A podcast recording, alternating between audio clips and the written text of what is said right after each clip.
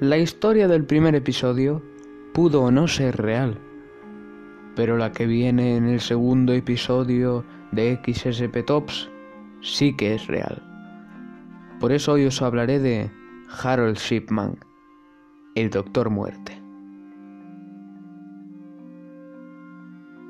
Nacido el 14 de enero de 1946 en el condado de Westwood, en Nottingham, Inglaterra, Harold Frederick Sigman se crió en una familia metodista, devota y humilde junto a otros tres hermanos. Su padre, conductor de camiones, se pasaba el día en la carretera mientras su madre cuidaba de los pequeños. Así que su vínculo con la matriarca siempre fue mucho más especial. Cuando la mujer enfermó de cáncer de pulmón, fue el adolescente quien la atendió. A sus 17 años no estaba dispuesto a perder a una de las personas más importantes de su vida. Sin embargo, el tumor tenía otros planes y al final la madre murió tras una dolorosa agonía. Tenía 43 años en cuanto, en cuanto Harold le quedó un recuerdo grabado a fuego en su memoria. El médico administrándole morfina. Aquello fue el inicio de su trayectoria criminal y del modus operandi en sus asesinatos. Los siguientes dos años Harold trató de, sobrellevar la pérdida de su madre con el deporte. Fue capitán del equipo de atletismo de su instituto, pero también con drogas. Estas siempre fueron un grave problema para el joven. Su comportamiento era inestable y cambiante mientras que algunos compañeros lo veían como un chico afable, atento y buen estudiante, otros lo describían como un ser agresivo y violento. El cóctel diario de fármacos y sustancias estupefacientes no, no beneficiaban en nada a su depresión. En 1965 decidió estudiar en la Universidad de Medicina de Leeds y allí conoció a la que sería su mujer, Primrose Oxtoby. Durante el año de carrera, ella se quedó embarazada y decidieron casarse. El matrimonio tuvo cuatro hijos y Harold terminó su licenciatura en 1970. Durante su residencia en el Pontefract General Infirmary, consiguió el benepláctico tanto de colegas de profesión como pacientes todo lo contrario a como se mostraban en el hogar familiar. Allí desarrollaba un carácter agrio e iracundo, pero cuando traspasaba el umbral del hospital, Harold era otra persona, tal y como le ocurrió durante su época de estudiante. Siempre disponible, competente y muy trabajador, el doctor Shipman era muy querido por sus enfermos que llegaban a verlo incluso como un amigo por su trato cordial y cercano. Las mujeres de mediana edad y las ancianas eran su público fiel, y lo describían cariñosamente como el médico de la tímida sonrisa. Nadie sospechaba que tras su semblante bonachón se escondía un asesino en serie en potencia. Durante el tiempo que formó parte de los servicios de medicina interna, pediatría, ginecología y obstetricia de Pontefract General, Harold tuvo acceso libre a la morfina. Este, este medicamento se administraba a los, parturientas para aliviarles el dolor durante el alumbramiento, y su adicción fue increciendo. En 1974 compaginaba el trabajo en Pontefract con el médico de familia asociado en, en Todmorde fue por esta época cuando tuvo su primer conflicto judicial. Lo pillaron extendiendo recetas falsas de morfina a nombre de pacientes para después utilizarla para consumo propio. Le impusieron una multa de 600 libras esterilinas, unos 680 euros. Un año más tarde fue arrestado por falsificar documentos para obtener meperidina, un narcótico analgésico que se utiliza para aliviar dolores de intensidad media o alta. El tribunal lo condenó a rehabilitarse en un centro especializado y tras recuperarse comenzó a trabajar en varios hospitales, uno de ellos el Centro Médico de Hyde cerca de Manchester. En 1975, a partir de ese año, Harold comenzó a matar. Su primera víctima demostrada fue Eva Lyons, y desde ese instante los asesinatos se fueron sucediendo de forma paulatina. No quería levantar sospechas, siempre seguía el mismo modus operandi. Elegía a enfermos que le caían mal, normalmente mujeres mayores de 75 años, sin importarle en el grado de dolencia, leve, crónica o terminal, para después acudir a sus domicilios y administrarles una potente dosis de morfina. Las visitas se producían cuando el paciente estaba solo en casa. Así no dejaba testigos. Una vez que les inyectaba la dosis letal, se marchaba y cuando le avisaban de la muerte del enfermo, extendía un certificado de defunción alegando causas naturales. En el caso de que la familia optase por la incineración, la mayoría así lo decía, un segundo médico examinaba el cadáver para, para ratificar la veracidad de las causas. Sin embargo, la mayoría de veces el, facultativo en cuestión se limitaba a confirmar el certificado de Shipman sin realizar ningún proceso de estudio una negligencia que permitió al denominado Doctor Muerte campar a sus anchas durante cerca de 25 años. Los asesinatos sistemáticos comenzaron, cuando Harold abrió su propio consultorio en 1992. Durante cinco años atendió a más de 3.000 pacientes y más de un 10% murió en extrañas circunstancias. Tanto es así que en una misma manzana llegó a asesinar a siete víctimas distintas. Mi madre tenía fe total en él, y eso es lo más doloroso para mí. Puedo verla sonriendo mientras él le ponía aquella inyección letal.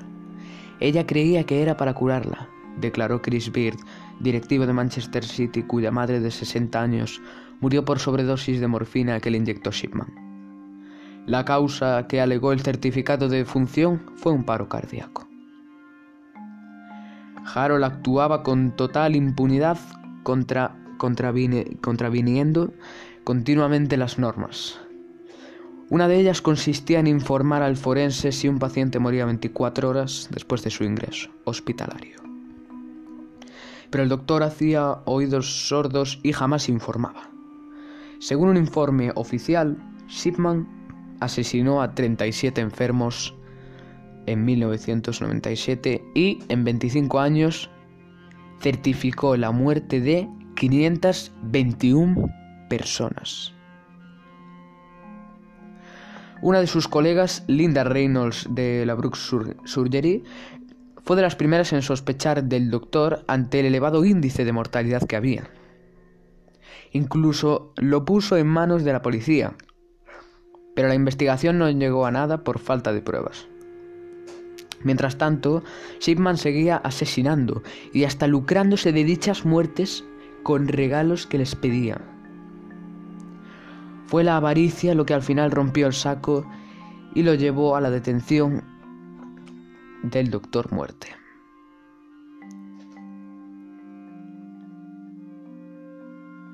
La herencia. Todo ocurrió el 21 de junio de 1998, cuando Kathleen Grandi, de 81 años y excaldesa de Hyde, murió en su domicilio tras, mm, después de la visita de Shipman. La hija de la víctima y heredera legítima, Angela Goodruff, acudió al notario para levantar el testamento y se encontró con la última voluntad de su madre. La anciana, antes de morir, no solo desheredó a su vástago, sino que dejó todo su dinero, 386.000 liras, cerca de 440.000 euros, a su médico Shipman. La joven denunció al doctor Shipman, alegando que tenía motivos económicos para asesinar a su madre. El comisario Bernard Postles reabrió la investigación. Se exhumó y se analizó el cadáver de Grandi y se hallaron rastros de morfina.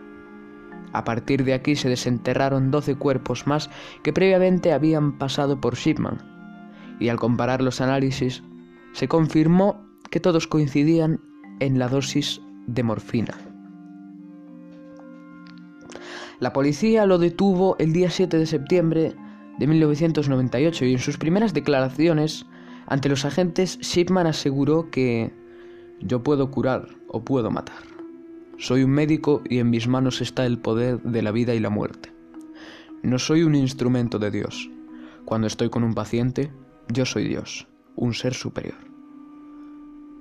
Hay que subrayar que Shipman se sentía superior a todos, ya que su madre siempre confiaba en él y era el preferido y siempre le decía que podía llegar a mucho, y esto desde pequeño, desde adolescente, le hizo sentir superior a los demás, para poder entender esta frase. Durante la investigación del caso, las autoridades descubrieron un patrón común hasta en 15 casos sobre dosis de morfina. Con estos datos comenzó el juicio contra Harold Shipman, de la mano del juez Forbes. Era el 5 de octubre de 1999 y el procesado tenía que responder por las muertes de Mary West, Irene Turner, Lizzie Adams, Jean Ligi, Ivy Lomas, Germany Hanrack, Muriel Grimshaw, Mary Quinn, Kathleen Waustaff, Bianca Pomfret, Naomi Nuttall, Pamela Hillier, Maureen Ward, Winfried Mellor, Joan Melia y Kathleen Grandi.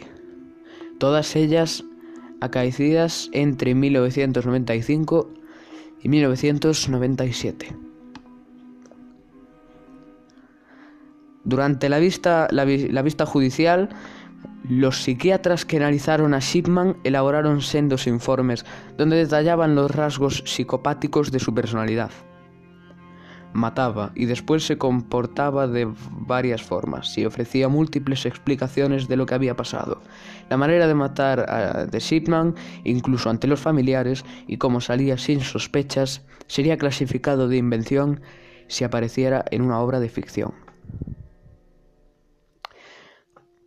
Además, ratificaron que el médico era completamente consciente de sus actos, que era inhumano y que la dolorosa muerte de su madre fue el resorte que lo llevó a controlar la vida y la muerte de quienes lo rodeaban, algo que distaba mucho de la opinión de su mujer. Mi marido no es un monstruo, es un hombre cerrado. Es verdad, pero conmigo siempre ha sido un hombre normal. El 31 de enero de 2000, el jurado encontró culpable del asesinato a Harold Shipman y el juez lo condenó a 15 cadenas perpetuas consecutivas y recomendó que nunca fuese liberado. Usted ha cometido horrendos crímenes. Asesinó a cada una de sus pacientes con una calculada y helada perversión de su capacidad médica. Usted era, antes que nada, el médico de estas personas, dijo el juez Forbes. Durante la lectura del veredicto, el doctor se mantuvo sonriente y tranquilo. Siempre negó, siempre negó las imputaciones. Entre el público se encontraba su esposa y sus cuatro hijos. Ante la sospecha de que Shipman no hubiese matado tan solo a 15 personas, se abrió otra investigación judicial conducida por la magistrada del Tribunal Supremo Janet Smith. La jueza, valiéndose de informes policiales y médicos y de testimonios de familiares de las víctimas, examinó un total de 888 muertes de pacientes de Shipman. Nadie que lea el informe de la investigación puede evitar quedar anodado por la enormidad de los crímenes cometidos por Shipman y, como yo, por la simpatía hacia sus víctimas y los familiares es un completo y meticuloso recuento de la criminalidad de Shipman, cuyo grado no creo, no creo que sea posible en otro hombre. Explicó Smith.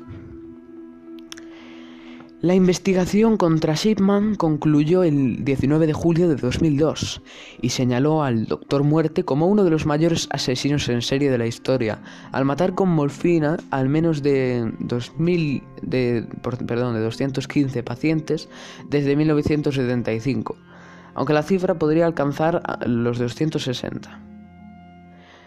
Este descubrimiento llegó a poner en entredicho el buen funcionamiento del sistema sanitario británico, con casi 300 muertos. La negligencia era más evidente. Ha sido un trágico fallo en los sistemas lo que ha permitido que los crímenes de Shipman permanecieran ocultos muchos años. Traicionó la confianza de la gente y también a la profesión a la que tan mal sirvió, declaró John Chris Chisholm de la Asociación Británica de Médicos. No pasó ni un año desde las últimas averiguaciones criminales sobre Shipman y el médico apareció muerto en su celda de la prisión Wakefield. Se había quitado la vida ahorcándose con las sábanas de su cama. Era el 13 de enero de 2004 y tenía 57 años.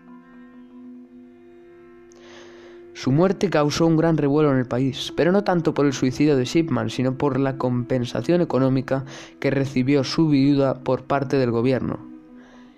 La mujer percibió 100.000 libras, unos 150.000 euros, libres de impuestos y una pensión vitalizada de 10.000 libras, unos 15.000 euros al año.